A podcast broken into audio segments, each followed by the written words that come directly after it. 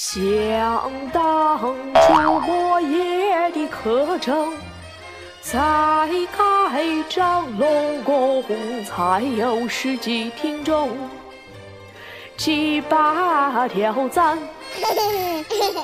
这后期搞得我晕头转向，多亏微信好友帮我收听加点赞上排行。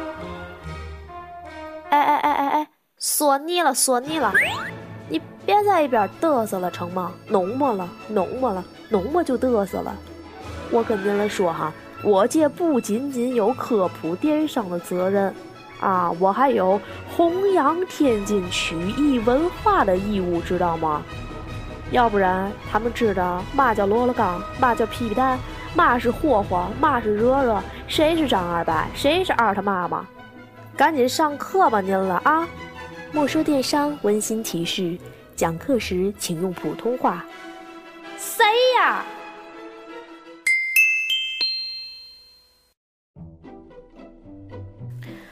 ？Hello，大家好，我是莫言啊。那今天又在节目中呢，跟大家来准时的见面了。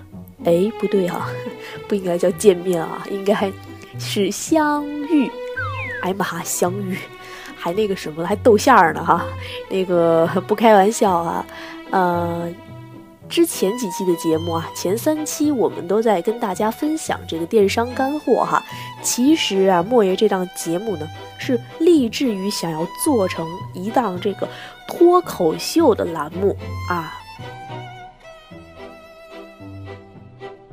啊，咱们有一个洋气响亮的英文哈，叫 talk show 哈，够洋气吧？所以说呢，我们这一期啊，进行一个简单的尝试，尝试什么呢？哈，就尝试着哈，往这个脱口秀的栏目去转一转哈。那当然还是围绕着电商的内容。那就在今天啊，有一个非常细微的变化，不知道大家注意到没有？就是说我们这个淘宝有一个推广产品叫直通车，哎，相信很多卖家都用，对吧？直通车呀，就在今儿早上有一个非常细微的变化。原先直通车一屏的推广位置是右侧八个加下面五个，一共是十三个哈。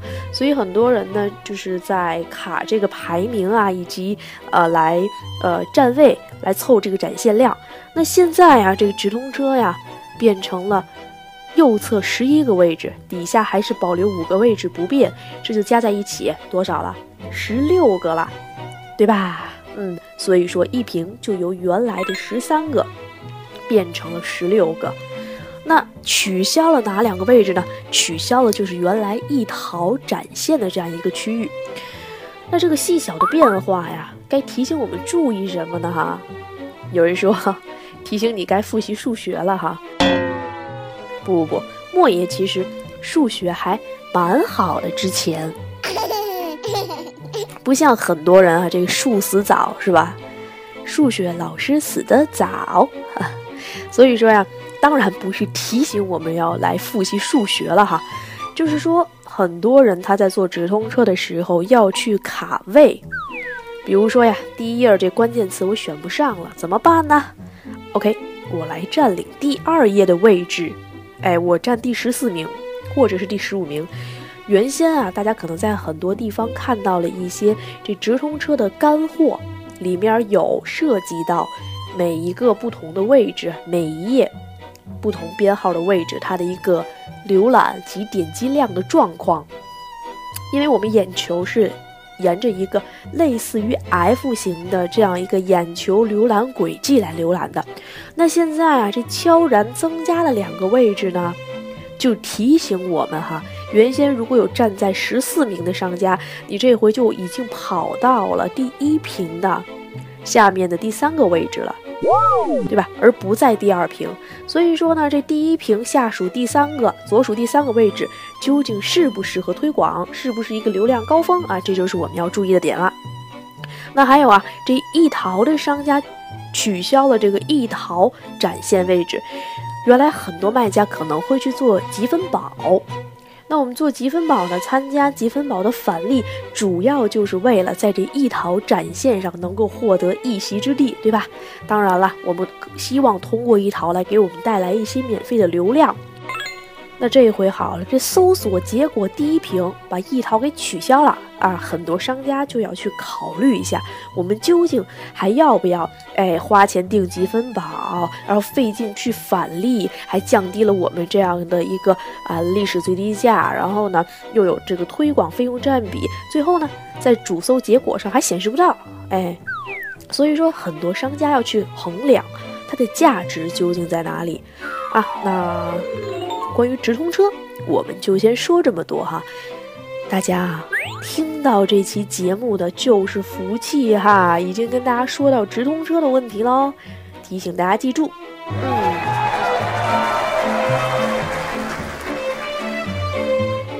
那第二件事儿呢，就是关于这淘宝规则方面的问题了。不知道大家啊有没有关注到前两天这淘宝规则的一个变化？就是说，中国驰名商标这个关键词已经不可以出现在标题中了。为什么哈？国家商标总局啊，在四月二十日就发出新闻了哈，说驰名商标并非是国家的荣誉称号，而且呢，从这个五月一日起啊，驰名商标禁止出现在。商品的包装上也不能用于广告宣传、展览，否则呢将面临十万元的罚款。哎，这个这个新闻一出啊，我们这淘宝网呢就迅速响应了这个号召。从四月二十五日开始啊，我们的标题详情如果再出现中国驰名商标的字样，将会受到淘宝相应的处罚。也不为别的哈。咱们淘宝网啊，必须来响应这个国家商标总局的号召，哎，遵守一这个商标法最新更新的法律，对吧？那对应的当然天猫也是需要大家注意的。那至于其他平台哈，莫爷认为哈，为了避免不必要的这些麻烦，拥有驰名商标的商家哈，建议大家还是都要注意的。嗯，不过。莫爷其实手里是没有这个驰名商标的，所以这条新闻跟我飘过哈，与我无关哈。而且呢，这个在微博上啊，就有很多网友评论了，说新的商标法也即将出台了，已经进入了这种倒计时的这样一个阶段。所以说啊，我们要时刻关注我们法律的一些变化，好吧？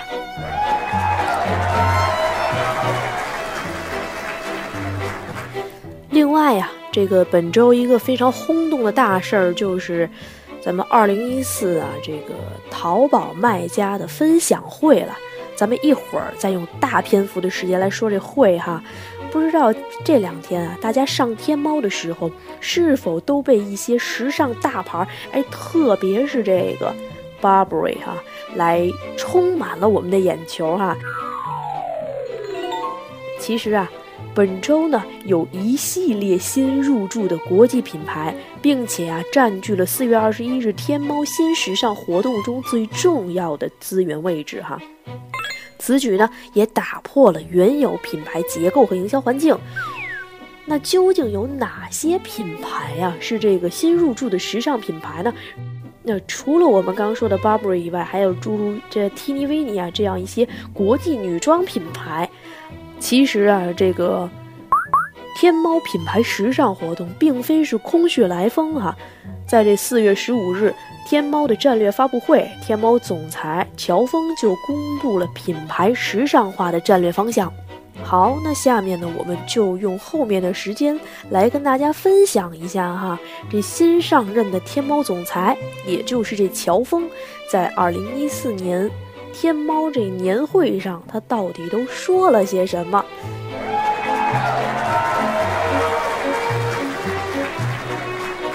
首先啊，我们要知道，我们跟着一个平台玩，就要十分了解平台的政策和规则。哎，刚才也已经跟大家说了这些规则的变化，那新的方向也是我们另外要掌握的一个重要内容。我们听方向听谁说呀？那当然是要听总裁说了，对吧？那现在乔峰是新上任的总裁，原先的总裁这逍遥子就去了天猫无限了，对吧？那包括我们这天猫和聚划算的总裁都是乔峰，所以呀，天猫加上我们一个重大活动及流量的来源，两条渠道这一大总裁他说的话能不听吗？那这乔峰啊。在四月十五号都说了什么哈？首先，我们在网上这两天看到最多的一个词就叫做品牌时尚化。哎，莫爷刚才有在这个蓝莓客户端啊发了一个五分钟的即兴音频，来强调什么是品牌时尚化。怎么说的呀？莫言说，当听到这个词的时候，那真是喜忧参半啊。喜呢，就是为莫爷自己来喜。为什么洗呀？因为我们提供这个服务呀，叫品牌策划定位服务，还有代运营的服务。那莫言其实做了很多年的代运营哈，我们从今年开始呢，把重心全部放在这品牌策划和定位的服务中。很多人问我，哎呀，是不是你们这销量没法保障啊？啊，是不是这人员成本越来越高啊？其实都不是。为什么？因为我们提供服务，我们做乙方，对不对？也要与时俱进。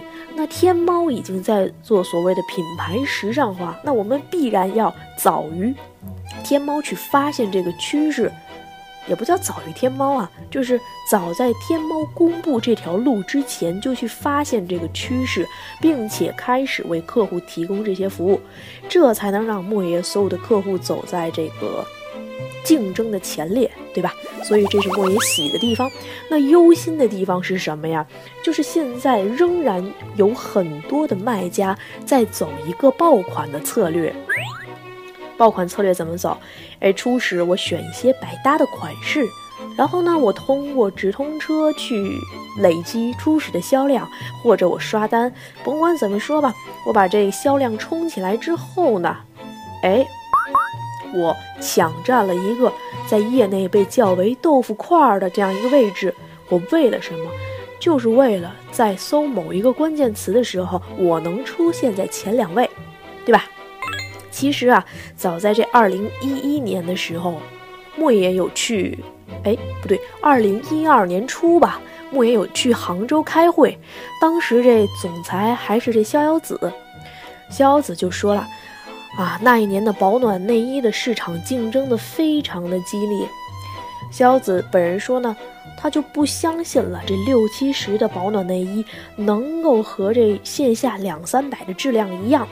于是呢，他希望将标品跟非标品进行区分。对于非标品，就是非标准化的产品，比如说这女装、女鞋，还有一些分尺码、分颜色的这样一些产品，统称为非标品。他是为非标品能够凸显产品的个性化搜索，这还是一二年这样的一个大的战略。那一二年的时候呢，我们除了这个逍遥子来发发表这个言论以外，还出了一大事儿，就是一二年整个天猫的年费全部都提升了，而且是翻了十倍之多啊！当时一一年发布这消息的时候，还有很多人挤到天猫的门口去进行。这个示威，大家还记得吧？当时啊，咱们马总就说的什么，天猫定位是品质之城，对吧？这两年多过去了，这品质呢，咱也没看着 啊，这个质量提升呢，也没看着。于是啊，这不换总裁了吗？咱乔峰也是借着这个契机，来进行所谓的品牌时尚化。那天猫的这样一个广告语呢，也从这上天猫就够了，这个上由上下的上变成时尚的上。所以说呀，天猫在做这个时尚品牌的活动的时候，它并非是空穴来风。那么我们现在啊，对于一些中小卖家应该怎么做呢？那我们自然是要做好我们这品牌的呃目标群体定位啊，产品结构的细分啊，我们的一个 slogan 啊，一个这个视觉 VI 的设计啊，等等一系列的我们品牌定位中设立的内容哈，我也有在前几期的节目中跟大家分享到，这是我们品牌商能够来做的。那做出来自己所谓的这个品牌调性之后，大家放心，未来豆腐块儿这样一个爆款的策略一定会越来越弱化，取而代之的是我们的个性化搜索。我们除了品牌定位以外呢，还要将我们的类目属性、销售属性尽可能完善的去填写。填写完了之后啊，我们就有这个个性化搜索的一个基础啦。如果呢，我们在符合它的一些呃品牌调性的这样一些搜索的属性的话，那一定会在搜索中有加分的因素。所以说啊，这就是乔峰说的第一点，叫品牌时尚化。莫言是真心呐，为这些做爆款的商家感到忧心忡忡啊！不知道爆款这条路，各位商家还能走多远？但是莫言相信，未来的一些大众和百搭的款式，哈，一定会在天猫的搜索中被削弱。所以说，大家凸显一些个性时尚的款就好啦。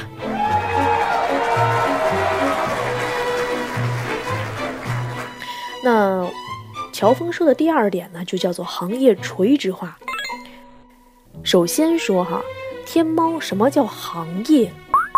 给大家举一个例子，如果你在线下买到一个买车，线下有 4S 店，对吧？可以为我们提供后续的一样一个这个呃装具的服务，或者是维修的服务，还有验车以及这个做保养的这样一些一系列的服务。我们都可以在 4S 店来搞定。那如果我们去线上买车，可能这些服务呢是我们很难在线上体验到的哈。那我们车汽车对于天猫来说就是一个非常独立的行业。然后呢，我们会通过哈后续为买家提供的一些后服务。来呀，凸显整个天猫这个平台在这这平台上买车的便捷及优势。那这汽车这类目呢，说起来就有点大了。往小了说呢，我们在天猫上买鞋子，或者是买衣服，我们都可能会需要不同的服务。比如说这服装，会不会有一天我们在天猫上来选购的时候，就好像哎我们正常逛街一样啊？现在就有这种技术了哈，这种叫做三维试衣间，有这个人来去帮你来搭配一个虚拟的人物，对吧？可能未来这些方面的服务会更加的成熟。那这这里呢，要提醒商家注意的就是，我们要时刻来关注天猫的一些规则的帮派。还有我们类目的帮派，看看围绕着我们类目，天猫提供了哪些增值的服务，或者是一些后续的服务。如果我们能够在服务范围内为买家提供的话，哈，那一定要进行选择及标注。这样的话呢，也会在搜索中占有非常高的搜索权限。而且往往这天猫和淘宝一更新这个服务内容，哈。早提供的一定会在搜索中有较大程度的加权。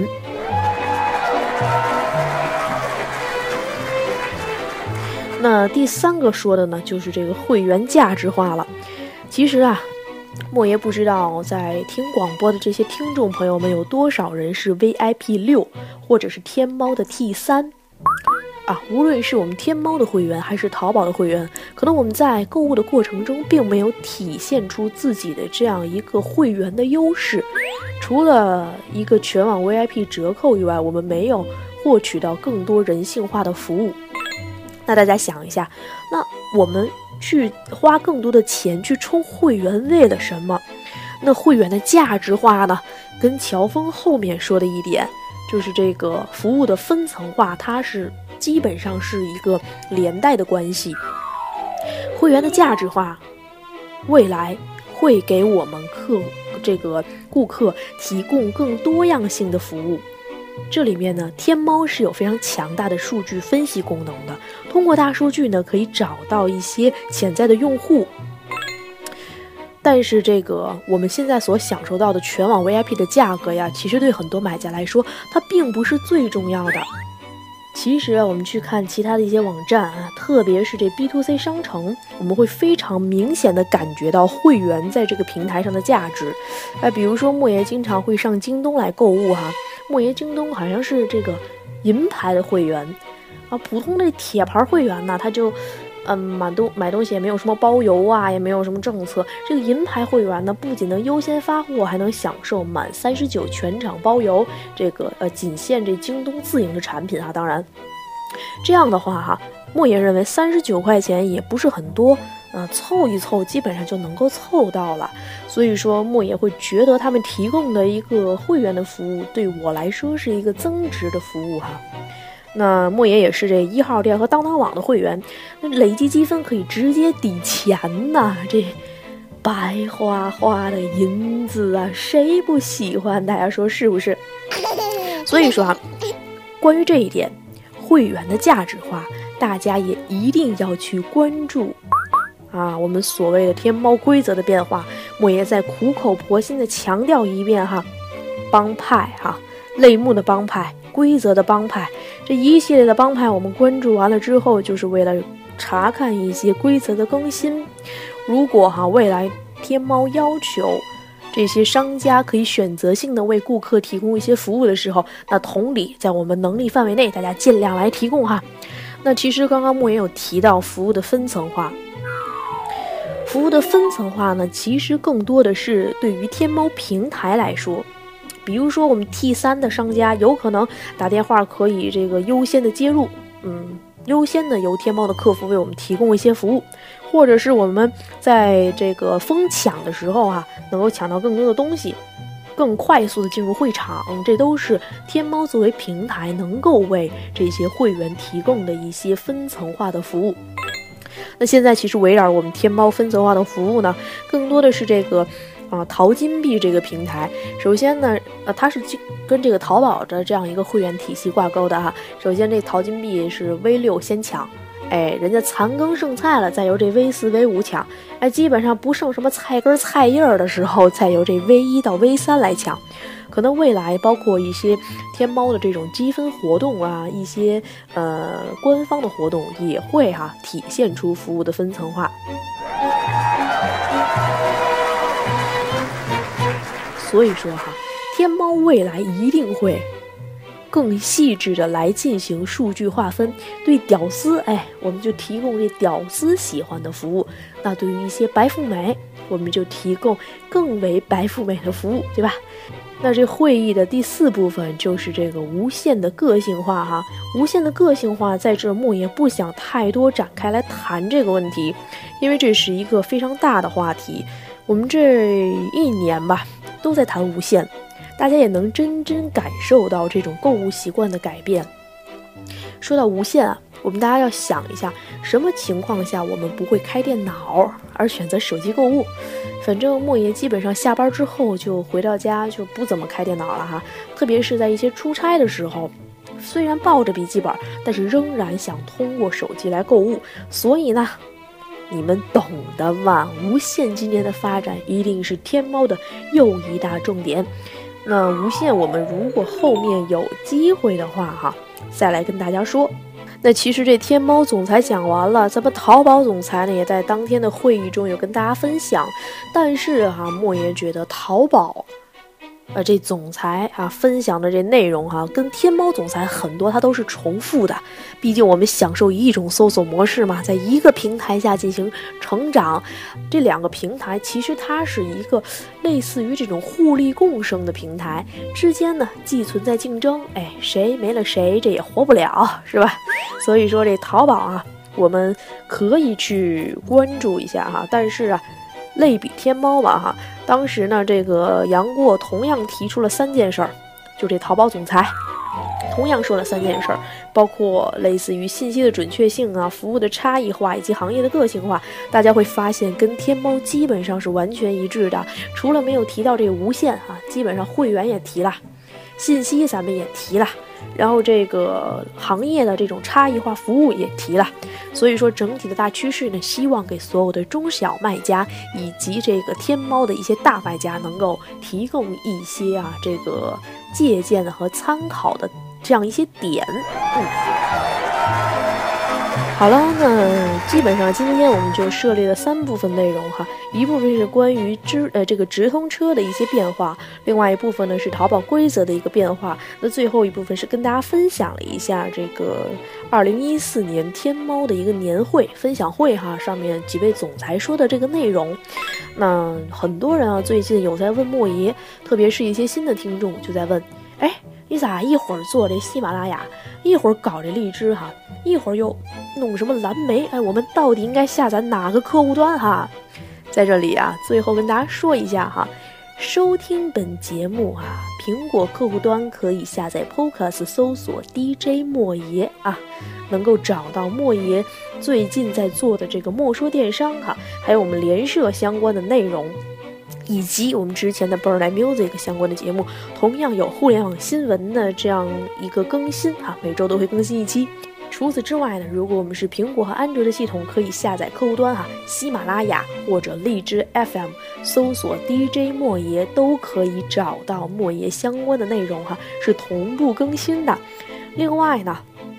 莫言每天会通过蓝莓客户端来录制一个五分钟的音频，这五分钟呢，比较这种半小时的常态的节目会更加的灵活哈，因为能很好的利用这个碎片化的时间。如果大家想听五分钟的音频，可以下载蓝莓客户端，但是貌似蓝莓客户端目前只支持苹果用户，所以说，啊，各位朋友可以添加莫爷的微信，就是字母 i m o y e，爱莫爷零零八，然后莫爷会每天把相应更新的内容分享到我的微信上，另外还有莫爷的一些文章，还有一些生活中的我哈，所以说喜欢莫爷的人就来添加我的微信吧。好了，这里就是这一期的莫说电商，下一周我们再见。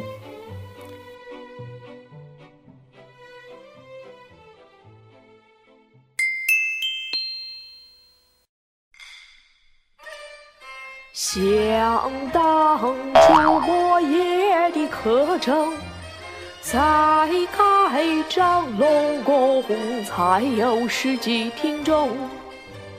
七八条赞，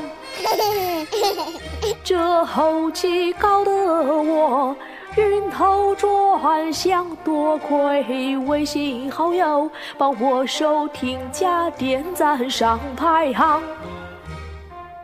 哎哎哎哎哎，说你了说你了，你别在一边嘚瑟了成吗？弄么了弄么了弄么就嘚瑟了，我跟您来说哈。我这不仅仅有科普电商的责任，啊，我还有弘扬天津曲艺文化的义务，知道吗？要不然他们知道嘛叫罗罗刚，嘛叫皮皮蛋，嘛是霍霍，嘛是惹惹，谁是张二白，谁是二他妈吗？赶紧上课吧您了啊！莫说电商温馨提示：讲课时请用普通话。谁呀？